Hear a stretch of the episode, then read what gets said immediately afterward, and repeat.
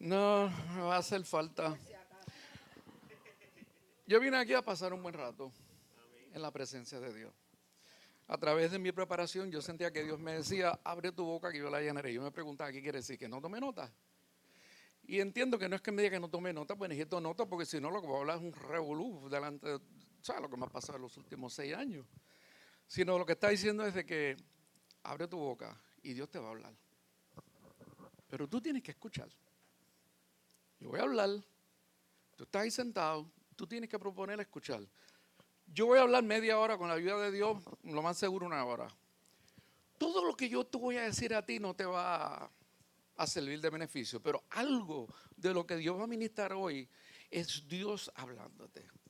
Y si tú no estás atento, puede que ese segundo donde Dios te va a decir algo, tú te lo pierdas. ¿Me entiendes? Así que escucha y está atento para ver qué es lo que Dios te quiere decir en esta mañana. Es emocionante para mí. ¿Tú sabes hace cuánto tiempo yo no predico? Ocho años. Yo me convertí a los 17. Yo no hice más que convertirme. Estaba dando estudio bíblico, predicando, ministrando en la calle, dando testimonio. Imagínate tú ocho años sin pararte a hacer lo que tú estás acostumbrado a hacer. Así que para mí esto es una experiencia maravillosa. Es como si, me hubiera convertido de nuevo. estoy dando el testimonio por primera vez. ¿Se acuerdan de esos tiempos? Daba estudios bíblicos, me hacía cargo de actividades de finanzas. ¿Te acuerdas, Milton? Yo di una, conferencia cómo comprar bonos, acciones. Espero que no me haya hecho caso, pero si no estarían pelados en el día de hoy. Pero, pero yo daba un poquitito de todo en aquel momento. ¿Y qué pasó? Que por ocho años no predicó. Pero ¿tú sabes qué pasó? En inglés lo dicen life. La vida fue lo que me pasó. La vida me... Entré en una etapa en mi vida que me sacudió y me derrumbó. Y me perdí en el camino. Wow, reconozco que cometí muchos errores. En una ocasión Pedro y los discípulos estaban en una barca, había una tormenta que los estaba rodeando. Jesús viene caminando donde ellos en el agua. Y Pedro le dice, presentado como siempre, le dice, déjame ir donde ti. Y Jesús le dijo, ven, ven donde mí. Jesús se acerca donde el maestro, pero de repente empieza a mirar alrededor y se da cuenta de que está en medio de una tormenta. Y empieza a hundirse. Y dice, Señor, sálvame. Señor agarra y lo levanta y lo mira y le dice, ¿por qué dudaste? ¿Por qué dudaste? Yo te voy a decir, la, la prueba me purificó. O sea, yo soy otra persona. Yo soy un oro que estaba bien manchado y sucio y la prueba me, me ayudó a limpiar. Pero aunque me purificó, yo me atormentaba preguntándome a mí mismo, ¿por qué dudaste? Yo me decía a mí, ¿por qué dudaste? ¿Qué te pasó? Y yo tenía un coraje conmigo mismo. A mi Aida lo sabe, yo, tenía un coraje. Y, no me sentía digno de yo, yo predicaba y ministraba, eso no faltaba. Pero pararme en un púlpito de no, no, yo no puedo hacer eso. No es que no pudiera, es que no sentía que yo debiera pararme frente, una vez más a ministrar la palabra de Dios por lo que dice Milton, lo que representa esto. Tú sabes, tú estás llenando las mentes con una palabra, tú me estás escuchando, Dios te está ministrando. Y si yo no predico bien, si yo no les digo la verdad, estoy haciendo más daño que bien. Pararme acá al frente, al frente es una responsabilidad grande. Y Dios es grande y, en un momento Él empezó a, caerme encima hace meses, cuando primero hablé con, Carmelo, y recuerdo ocho años. Y, y me trajo a la memoria personas que también habían fallado y regresaron a sus caminos. Uno de ellos fue Pedro. ¿Se acuerdan el famoso Pedro en Mateo? Cuando Jesús está en la Santa Cena, anuncia que alguien lo va a traicionar. ¿Qué hizo Pedro? ¿Qué dijo Pedro? ¿Ah? ¿Qué dijo Pedro? Yo no. Yo no, aquí todo el mundo, hasta mi vida, doy por ti. Todos te fallarán, pero yo jamás te fallaré. Y Jesús le respondió, ¿qué? Esta misma noche me negarás tres veces. Y en otra ocasión en Lucas, Jesús le dice, Simón, Simón, mira que Satanás... Cuando hago eso es que tengo que respirar porque si no me emociona demasiado. Os ha reclamado para zarandearos como a trigo. Pero yo he rogado por ti para que tu fe no falle y una vez hayas regresado, aquí estoy de vuelta, fortalezcas a tus hermanos. Ahí le dice que Dios consuela. Permite que uno consuele, consuele con el consuelo que le da a uno. Hace unos meses tengo un sueño en donde el Señor me dice, apacienta a mis ovejas. Y yo, ok. Y ese mismo día llego a la iglesia y Eli se me hace que me dice, soñé contigo. Y sentí que el Señor me decía que te dijera, sígueme. ¿Me acuerdas? Se lo dijiste a Eliana y Eliana le dijo, pues acá me díselo entonces. y él dice, yo no sé, él me dice, yo no sé por qué te lo dije. Pero eso me dio el Señor. Y esa misma mañana había sentido ese sueño de Dios que me decía, paciente mi oveja. Y no voy a hablar de Aida que me chavaba. Aida lleva tiempo chavándome, chavándome, chavándome de que, de que tengo que volver, tengo que volver, tengo que volver. Que no me puedo quedar callado, que tengo que dar lo que Dios me ha dado. Digo cariñosamente, chaval. ¿Ok? Um, gracias a Dios no era la de Job que decía maldice Dios y muérete.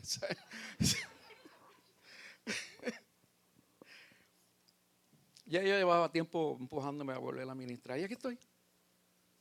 M aquí. ¿Se acuerdan la canción? M aquí, Señor, envíame a mí. Y yo quiero compartir mi experiencia de vida y lo que aprendí.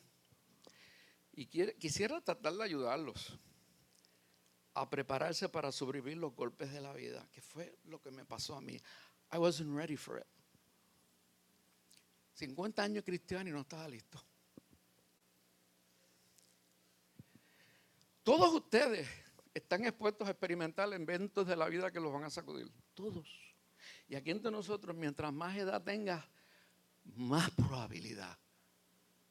¿Es la que sí? Porque cosas pasan en la juventud y en la niñez.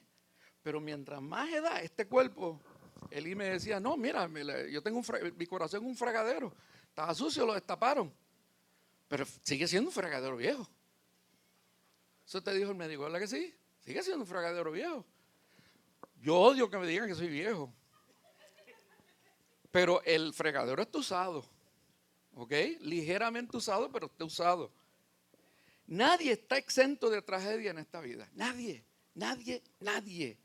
Eventos de salud, pérdida de un ser querido, quebranto financiero, problemas de matrimonio, problemas con los hijos. Tú sigues tú pudiese decirme cuál es el tuyo, porque cada cual tiene el suyo, el que más le afecta, el que más le emociona.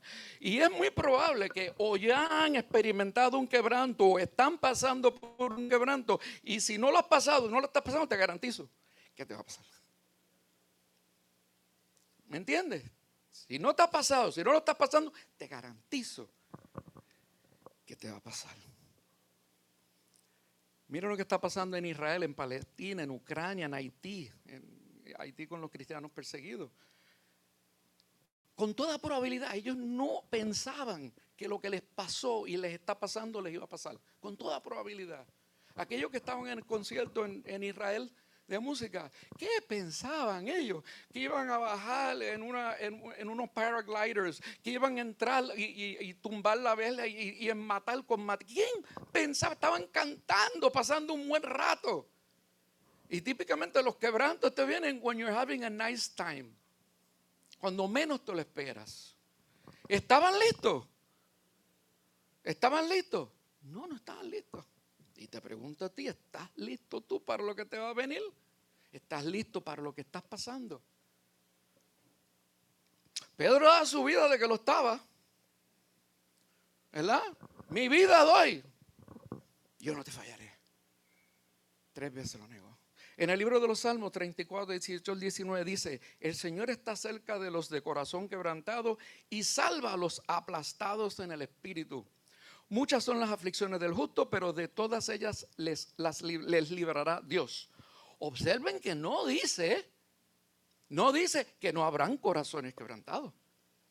No dice que no habrá espíritus aplastados. No dice que los fieles no sufrirán, pues son cristianos, hijos de Dios. Van a haber corazones quebrantados, espíritus aplastados, enfermos y tragedia. It's gonna happen. Sí dice que Dios te librará. Sí dice que Dios te dará la salida. Recuerdo estar hablando con él antes de la operación y él decía, tengo confianza en Dios. Y le dije, confianza es buena, necesaria, absoluta, trust, pero no necesariamente te va a sanar. No necesariamente lo vas a sobrevivir. Y todas esas situaciones por las que hemos pasado, estamos pasando, vamos a pasar. Librar no necesariamente significa que vas a ser sacado de ella.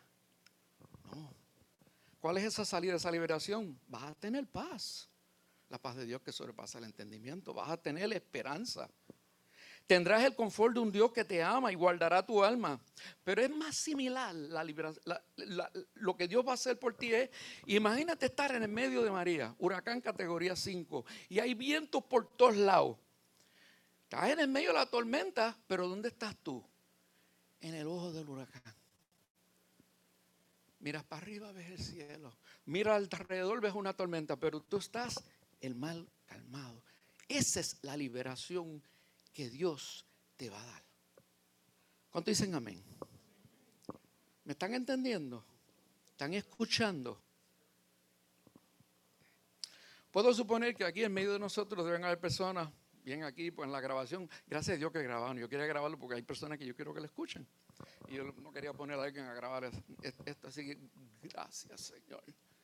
Mis hijas, mi otra hija, ah, la hija de Aida, que es mi hija. Puedo suponer que aquí en medio de nosotros deben haber personas que están pasando situaciones difíciles, que les está rompiendo el corazón. Bien sea aquí el que escucho, el que está escuchando en este momento. Divisiones, enfermedades familiares, malos caminos, adicción, falta de propósito en la vida. ¿Sabes que eso es, es difícil? Tú estás respirando y no saber por qué, para qué. O sea, no tener camino, no tener destino, no tienes propósito en tu vida. Es, es una tragedia. Y tal vez como yo hice, te has tirado de rodillas y clamado a Dios, ¿en dónde estás? ¿Por qué me has abandonado? Yo lo hice.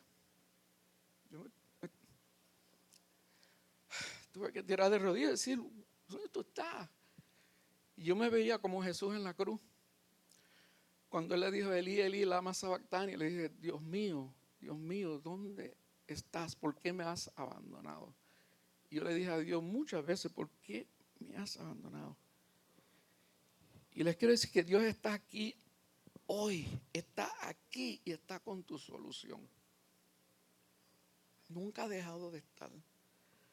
Voy a compartir un pensamiento que dice, esto no está en la Biblia, pero es un aprendizaje que quiero compartir.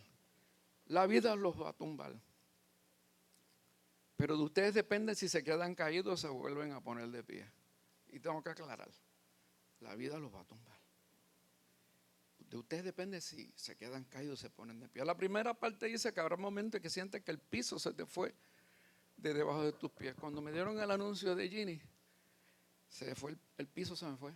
Me quedé en el aire completamente. Lost perdí todo el sentido de, momento, de realidad, de existencia. Me jalaron la alfombra, como dicen, no sé de qué forma te lo puedo pintar, te quedaste como, ¿qué es esto? Y aclaro el pensamiento, no es que cabe la posibilidad de que la vida te va a tumbar, es cuándo te va a tumbar.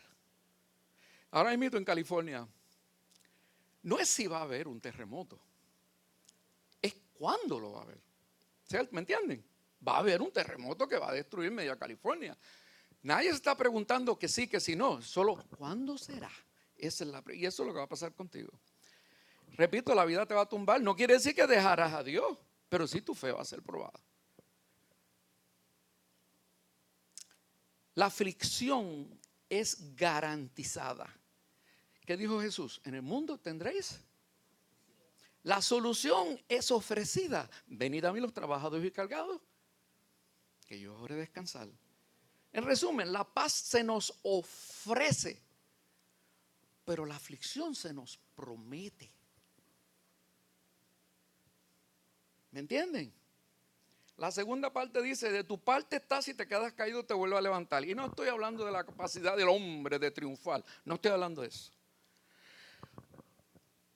Estoy hablando más bien del poder del individuo, de decidir confiar en Dios, no importa lo que esté pasando. Eso es levantarte. Eso es levantarte.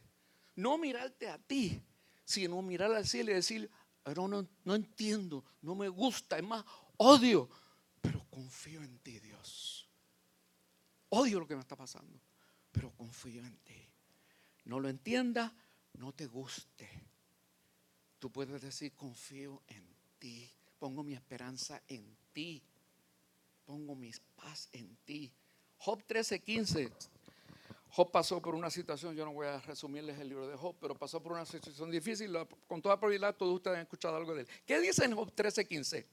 Mira, esto es interesante. He aquí, aunque él me matare, en él esperaré. ¿Qué? ¿What? Aunque él me matare, en él esperaré. Él no sabía lo que estaba pasando. Pero es lo que dice, no importa lo que me pasa, aunque tú mismo me clavaras el puñal, Dios, que no era el caso, no voy a perder mi confianza en ti. Eso es amaquea. Aunque Dios fuese el culpable, I don't care. Voy a seguir confiando en ti. Y claro, el libro de Job no era culpa de Dios, ni la enfermedad es culpa de Dios, ni todo lo que está pasando en este mundo es culpa de Dios.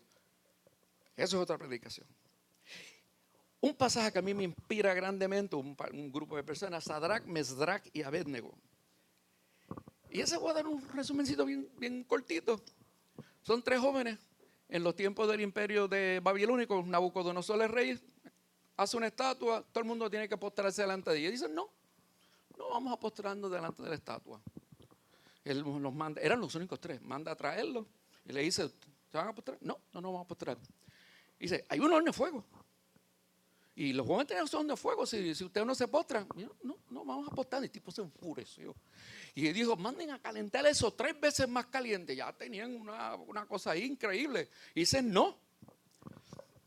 Entonces, cuando él le, le dice por última vez, mira lo que le dicen: He aquí nuestro Dios, a quien servimos, puede librarnos del horno de fuego. Puede. El 18 dice, y de tu mano rey nos librará. Él puede y lo hará. Nos va a librar de ese horno. Pero mira, ahí está la parte que a mí me fascina. Y si no, aunque no lo haga, lo puede y creemos que lo va a hacer, pero no importa nuestra expectativa, aunque no lo haga. Sepa tú, oh rey, que no te serviremos ni nos postraremos delante de tu estatua. ¿Qué hicieron con esos tres muchachos? Los metieron al horno. ¿Y qué hicieron con esos tres muchachos en el horno? Hamburgers y hot dogs. No, eso no creo que lo dice la Biblia. Um, dice la Biblia que estaban paseándose, noveleando, y en medio de ellos había uno que era como, como el Hijo de Dios. Pero a mí lo que me gusta es, creo que lo va a hacer. Tú puedes hacerlo, pero aunque no lo haga, Yo te voy a servir aunque no entienda, aunque no comprenda, aunque no me guste, aunque me queme, aunque me chile, ¿qué? Yo te voy a servir. Eso es pararte. Eso es triunfar en frente de la adversidad. La verdad es que todos quieren vivir la vida. ¿Cuánto tiempo va? La verdad es que todos quieren vivir la vida según le ofrecen los evangelistas de muchas mega iglesias. Ese, si ofrenda mucho, recibirás más. Clama por tu victoria y recíbela. Queremos vivir rodeados de la belleza de la rosa, pero nadie quiere las espinas. Y hermano, te voy a dar una advertencia. Ese mensaje de que todo tira bien y que vivir en Cristo es piches en crimen es tan peligroso mensaje como cualquier mensaje del infierno pudiera ser. Yo leí una cita de un pastor que decía, enséñame a un líder de Dios y te enseñaré un hijo de Dios purificado por el fuego de la prueba. 1 Pedro 1.7, tu fe será probada por fuego. Hay cosas que te van a pasar que, te van que no te van a gustar, en realidad las vas a odiar.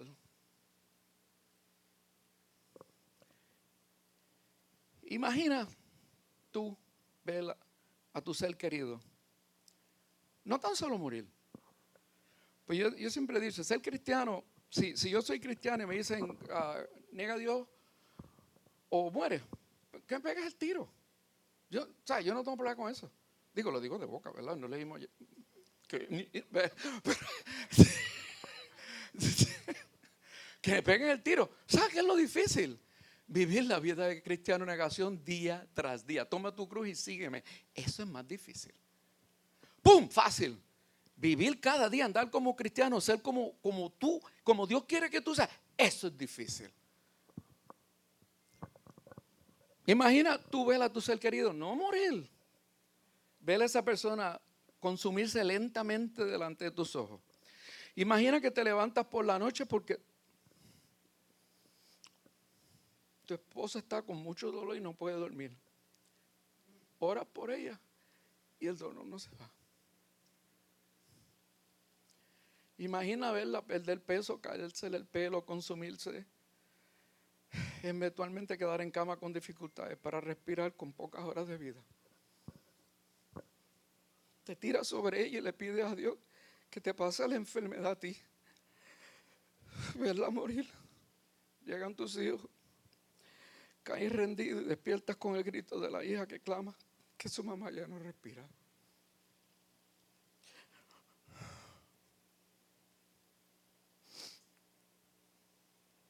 Imagina que fuera tu esposa, tu esposo, tu hija, tu hijo.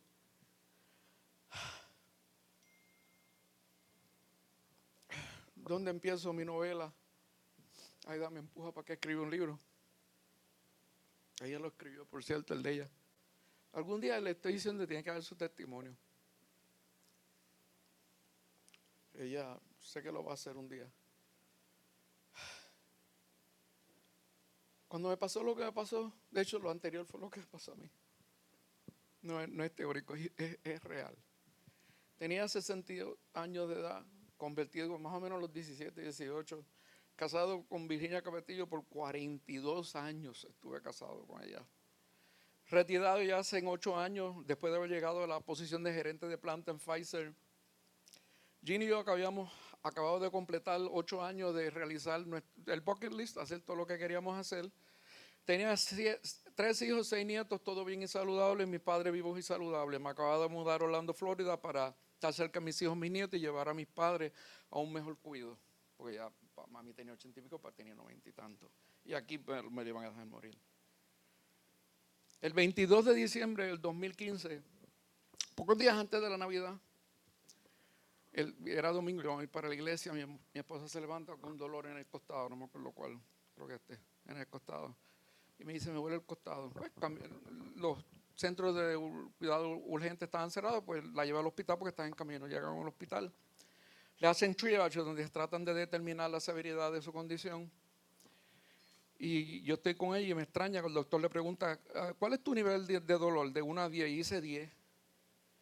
Y yo me quedo mirando y me dice, ¿por qué tú no me dijiste que tu dolor era 10? O sea, decidí ir al hospital por aquello de, pero, pero nunca me dijo que su dolor era tan, tan severamente intenso. Anyway, se la llevan corriendo, le dan medicamentos para el dolor. Como tres horas después llega el, el médico de cabecera, no sé cómo lo llaman, el que se encarga de toda esa cuestión el de radiología eh, o el que se encarga de las cuestiones esas de, análisis y el enfermero y, se paran delante de mí, así como si me dicen, ah, tenemos malas noticias, su esposa tiene un mes de vida, ah, tiene cáncer pancreático y ya se ha expandido el hígado. ¿Así? Y yo, Ginny en ese momento lo único que dice es de que mis manos, mi vida está en las manos de Dios yo no fui tan bravo. Ah, yo me quedé en shock. Por un minuto estaba allí, no estaba allí. Le pregunto, pero tenemos que ir a una segunda opinión. Pueden hacerlo, pero estamos seguros. Por eso tardamos tres horas porque le hicimos todas las pruebas que pudimos. Ahí está. Esa noche me acuesto llorando. ¿Han leído en Jeremías donde él dice, quisiera yo que mi cabeza fueran agua y mis ojos como ríos vertientes? Lloré, lloré, lloré, lloré. Me levanté por la mañana y diciendo, ay, gracias a Dios, fue una pesadilla. No, está en el hospital. Ginny está en la cama. Esto fue el 22. Ya para el 23, 24, literalmente nos sacan del hospital. Eh, No era un hospital oncológico, nos dicen se tienen que ir aquí, no lo podemos proveer el cuidado. Y yo le pregunté, ¿qué hago? Dice, busca ayuda. Estoy solo, acabo de llegar, no conozco a nadie, no puedo viajar. Recuerda, tengo mis dos padres conmigo, que estoy también cuidando. Y me dejan con esa carga de busca. Y miro a Ginny y está esperando que yo haga lo correcto sin tener la más mínima idea de qué era lo que yo iba a hacer.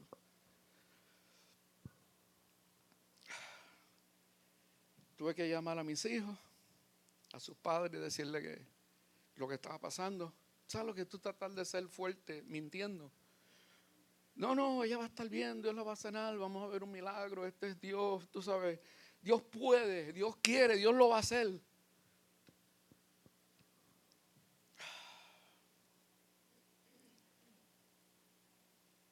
Fue difícil. Al cabo de Ginny entra en quimo, dos quimos, 50% mejor, a 30% mejor, a 20% mejor y de repente paró. Y no siguió mejorando. Y el doctor dice, esto a veces pasa, que las terapias llegan hasta cierto punto, pero sigue siendo tan agresivo que, que continúa después progresando como si nada, como que se inmuniza. I don't know. Um, más o menos al año estoy en, nuestra habitación. Ginny tiene la, bomba de, de, quimo, porque era, ella ta- estaba cogiendo el nivel más fuerte, donde le daban lo que le daban y después se iba con una bomba que seguían inyectándole por cuatro días a la, quimo. Estábamos en el cuarto. Llega mi mamá al cuarto ahogada. Ella habla como si estuviese ahogada. Agua le salía por la boca. Yo dije, ¿qué te pasa, mami? Y salimos corriendo al hospital. Y resultó que tenía congestive heart failure. Entonces no podía eliminar el agua, el agua que se quedaba en el cuerpo iba para dónde? Para el pulmón. Y se ahogaba. Le dieron seis meses de vida. Con una que tiene una a tres. Mi mamá, dos seres muy queridos. ¿Qué tú crees de tu pareja y tu, tu, ma- tu mamá? Le dan, la, la pone, finalmente, yo, y yo entré, salí, yo a veces salía al hospital a Quimo, en, en, Jacksonville, que es como dos horas de Orlando, para que ella cogiera su terapia, llegaba y tenía que salir corriendo para el hospital para llevar a mami para que le atendieran la acumulación de agua, le tenían que dar diurético para sacarle el agua del cuerpo. Yo estaba de hospital en hospital, de hospital en hospital. Emergencia, bueno, Jacksonville no era emergencia. Yo me agoté. Yo recuerdo que estoy hablando con un amigo mío que me llamó y lo que hice fue romper a llorar. Y le dije, no puedo más. A veces la gente no entiende cómo es que el caregiver puede estar tan o inclusive más ah, traumatizado que la persona a quien se le está proveyendo el cuidado. No, no, no sé cómo, pero... Porque uno dice, bueno, la otra persona es la que tiene la enfermedad. Sí, pero tú sufres viendo ese ser querido sufrir. Mami se montaba en el carro cuando yo la llevaba y gritaba, quiero morir, quiero morir. Y, y tú tienes que sacar tripa corazón para darle fuerza de que no. Y, y yo estoy guiando como un loco con una mano y aguantando a mami aquí. Pues Ginny no podía ir conmigo al hospital porque no podía exponerse a la- la- era, era una situación extremadamente, hubieron altas, hubieron bajas, me desgasté, envejecí mil años, pero me sostenía la fe. Yo juraba que iba a ser sanada. Yo me aprendí, memoricé todo, si dije jurar, perdónenme, pero no juré ni por los ni por la Pero anyway, um, yo estaba seguro que iba a ser. Yo memoricé todos los pasajes de sanidad leal, todos, todos. Primero los leía y después de no sé cuántos meses pues los tenía memorizados. Yo a veces me levantaba por la noche a las 3 de la mañana citando todos los pasajes, me despertaba y citando todos los pasajes de sanidad. Toda la noche antes de acostarnos orábamos, cantábamos coritos y citábamos todos los pasajes. El, el mes, tres meses se extendió un año y nueve meses. Por quimo, por oración, por fe. Y un año y seis meses asintomática, sin ningún síntoma. Tengo fotos de ella donde está bella, preciosa, fabulosa, con quimo, seis meses de quimo y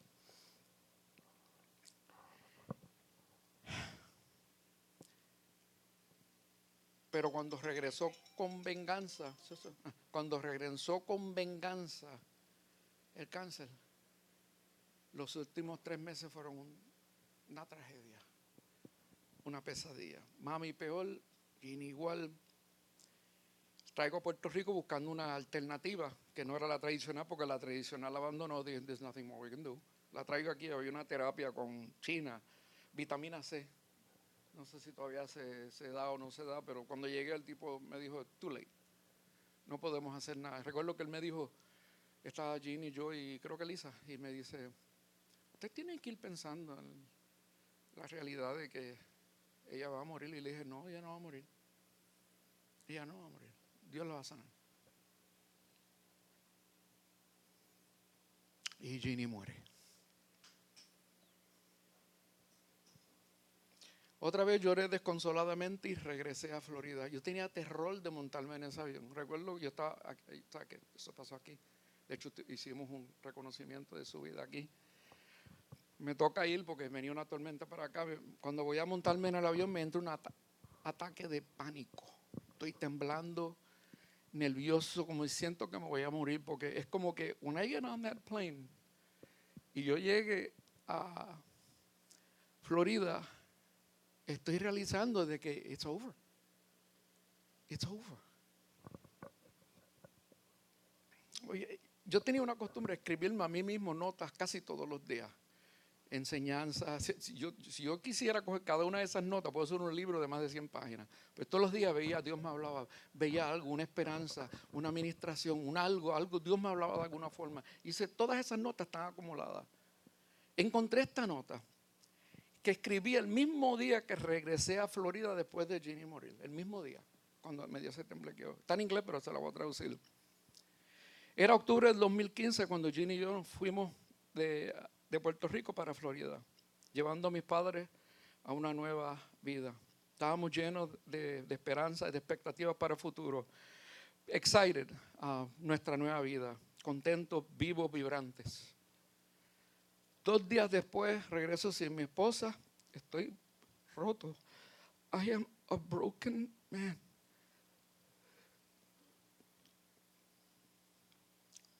Perdí la esperanza, me siento perdido, temeroso del futuro, solo, asustado. Las huellas de estos dos años pasados marcaron mi alma. Mis emociones son una tormenta. No sé lo que Dios tiene para mí en el destino o por qué tuvo que ser de esta forma. Quiero ser fiel. Y algún día esperaría por cuando muera, pues ver a mi esposa y compañera de vida. Pero mi fe está en automático. Estoy yo hablándome a mí mismo. Y le digo en ese escrito, Dios, ten misericordia de mi alma, de mi corazón y de mi espíritu. Yo te necesito hoy más de lo que jamás te he necesitado en toda mi vida. Hoy odio mi vida y temo por mi futuro. Ve mis lágrimas y mis sufrimientos y entrégame de esta vida.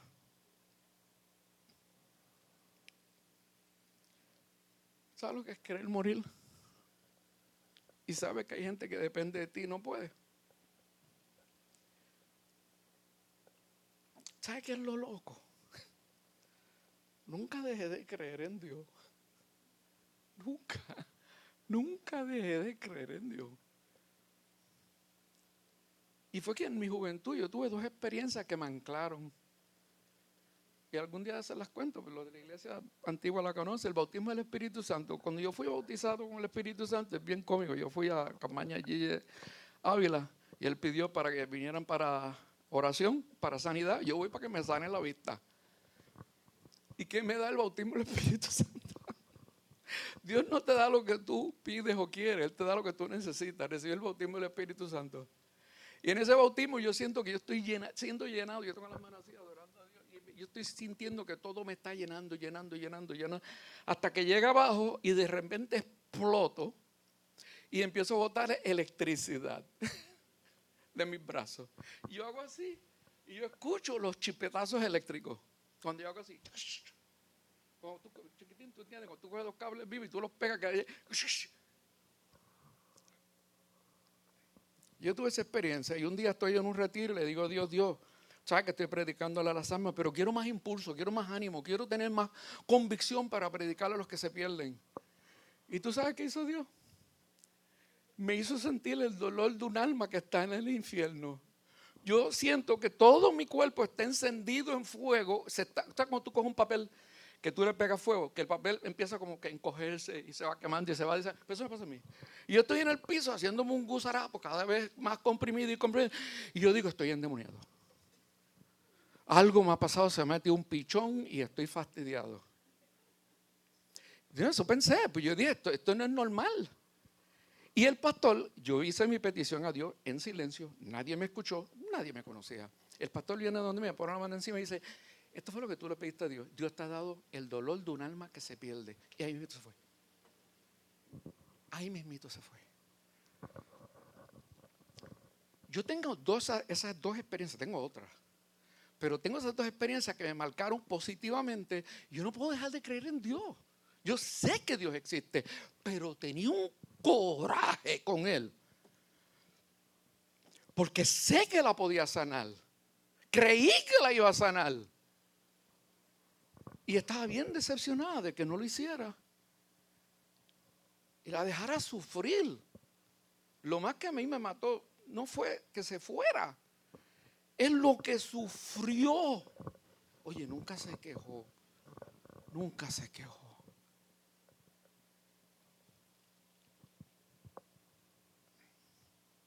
¿A dónde caí? Dejé, de leer la Biblia porque ya yo pensé que no era factual, que sentía, si yo me memoricé todos los pasajes de sanidad y no sanó. Pues la Biblia no es factual. Las promesas no se cumplieron, dejé de orar. Y empecé a beber para lo que dicen en inglés, to cut the edge, el filo. Tuve que beber para, ya a las 11 yo me estaba dando whisky, para matar ese filo de dolor, de soledad, de tristeza. No era una adicción, hablé con un psicólogo, era una dependencia. I needed it para pasar el día. Mi coraje y soledad me consumieron, cometí muchos errores, entre ellos confundí la soledad por amor y me casé con el error más grande de mi vida. Viví dos años infierno y el día en que mi mamá muere decido divorciarme. El día de mi esposa, perdí a mi mamá, me voy a divorciar, lo que yo creía que era una solución resultó ser un infierno. I'm messed up. I was messed up. Yo, le dije una vez a mi, a mi yerno, olvida todo lo que yo te dije de, de, de, quién yo era en Cristo. yo no soy esa persona, yo soy otra cosa ahora Estoy mal, reconozco que está mal.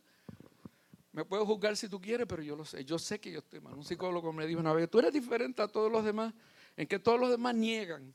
Tú reconoces que estás mal. Y me dijo, eso te va a ayudar algún día. Nunca negué que estuviera mal. Pero ahí Dios en su obstinado amor, hay una canción, ¿verdad? Que se llama Obstinado Amor, que, canta Claudina. La busqué, no la encontré. Pero yo recuerdo que ella la cantaba y yo, ay, En su obstinado amor traía a mi mente, aquí, viene la novela de amor, traía a mi mente un nombre, Aida. Cuando más fastidiado estoy, que le digo, I need help. me trae el nombre Aida. ¿Qué es aquella jovencita que está allí? Y, siento que me dice, habla con ella. ¿Quién era Aida? Mi vecina de 10 años, pero yo nunca hablé con ella. Yo era amigo de su pareja, ella era amiga de Ginny. Yo tengo fotos de ella con Ginny, yo con, con ellos, nosotros jangueando, haciendo paritos. De... Yo siempre tengo una filosofía, no jangueo con mujeres, yo jangueo con los hombres. Ni doy consejería a mujeres, doy consejería a los hombres, Ginny a uno, yo a los otros. Así que yo nunca jangueé con ella. Ella misma te puede decir, nunca tuvimos una conversación solos, nunca. Sí, hablábamos como de grupo, pero yo con ella nunca. Ni en las comidas, siempre hablaba con Peter, su pareja, y ella con Ginny. Salimos a cenar, vacío mi corazón. Y ella, podría, le iba a decir que lo dijera, pero sé que no lo voy a decir. Ella dice que lo que vio fue un hombre destruido. Y dijo que le dio lástima. Tú no tienes idea de lo que yo era en aquel momento. Yo era la porquería más grande del mundo. Cuando nos despedimos, ella se toma la iniciativa de darme un beso. ¿Ustedes han visto el Disney Sleeping Beauty? Donde la princesa despierta en su sueño. Me dio un beso y desperté. No te lo puedo explicar. Desperté, fin de cuentas, estamos casados cuatro años. Y soy feliz de nuevo. Y ella es la que me ha traído de nuevo a estas cosas de Dios. Claro, Dios enfrente de todo, pero usa sus herramientas. Y esa es la herramienta más linda del mundo. Ella dice que no. yo no sé por qué te, di ese beso, pero me dio un beso que me, me, me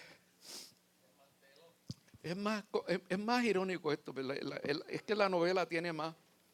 Aquí se me quedó un poquito de lipstick en la, en la cara. Yo me voy a ver con mi, mi yerno y mi hija en un restaurante y mi yerno me dice, vete al baño que tiene un poquito de lipstick. Voy, me, me quito el lipstick, regreso, él le pregunta, mi hija lo notó, mi hija odiaba a mi ex.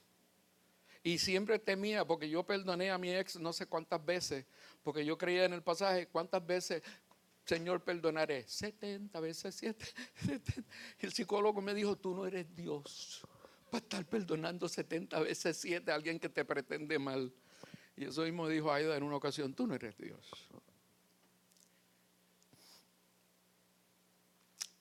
Después me dice, él me dice, no, ya lo noto. Y después, como dos días después me dice, lo notó.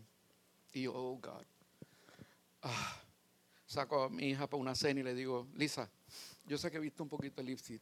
Tengo que aclararte que me estoy viendo con alguien. Y ya yo había tomado tantas estúpidas y malas decisiones que ella tenía terror. Y me mira así me dice, si es Aida no hay problema. Y yo me quedé shock, pero ¿cómo tú sabes? ¿Qué es Aida? Yo nunca he hablado de Aida. Nunca hemos compartido con Aida. Yo sé que tú sabes de Aida porque por, tu mami, tú sabes, pero, pero ¿de dónde? No sé, pero si es Aida no hay problema. Y le digo, es Aida. ¿Sabes qué hizo? Rompió a llorar. Rompió a llorar. Ok, estoy llegando al final. ¿Qué aprendí? Todo está en este pasaje. Marcos 14:36 decía, Abba Padre, para ti todas las cosas son posibles, aparte, aparta de mí esta copa, pero no sea lo que yo quiero, sino lo que tú quieras. Yo tenía claro que para Dios todo era posible. ¿Recuerdan Sadrach, Mesrach y Abednego? Yo tenía claro que para Dios todo era posible. Yo tenía claro que como hijo tenía acceso a sus promesas. Y yo creía que lo iba a hacer pero nunca le dije, hágase tu voluntad. Sadrach me saca bendigo. Y dice, Dios puede, Dios lo hará, pero aunque no lo haga, voy a seguir confiando en Dios. Jesús le dice, tú eres, tú, tú eres Dios, tú todo lo puedes, quita esta copa de mí, pero hágase tu voluntad, no la mía. ¿Ves cómo los dos hacen lo mismo? Creo, lo sé, te lo pido, pero no importa lo que haga, tú eres Dios, I trust you. Ahí está mi fallo. Yo quería que Dios hiciera lo que yo quería que Él hiciera. Yo me quedé corto de la última parte. Jesús le pidió a su papá, busca otra forma de hacer lo mismo. Tú eres Dios, tú puedes. Pero por fin dijo, pero hágase tu voluntad y fue a la cruz. Voy a añadir una cosita más. Fue la última hora del sentido de Dios compartir. Y añado que parte de la razón de mi caída fue que me hacía falta la iglesia. Estaba solo en Florida. Yo me estaba congregando allá, pero claro, con contexto de MNG, pues no pude congregarme. Pues estaba en el hospital aquí, estaba en el hospital, estaba en estaba en todos sitios, excepto en la iglesia en aquel momento. Y aquella iglesia no era mi iglesia, esta iglesia. Yo sé que si hubiese estado rodeado de ustedes, no me hubiera ido tan mal. En una ocasión, el pueblo de Israel fue a pelear contra los amalecitas. El Viejo Testamento, olvídate eso. Y Dios le dice que va a vencer sobre ellos. Moisés levanta las manos. Y mientras él tenía las manos levantadas, el pueblo ganaba. Cuando la bajaba, el pueblo perdía. Él no podía tener las manos levantadas las horas que duró la confrontación. Su hermano y un líder de la iglesia vinieron y uno cogió la diestra y el otro la siniestra y le levantaron las manos. Y así pudo mantener las manos levantadas hasta que ganaron la batalla. Van a haber momentos en que no vas a poder triunfar solo. No vas a poder. Vas a necesitar la ayuda de tu iglesia, de tu familia espiritual.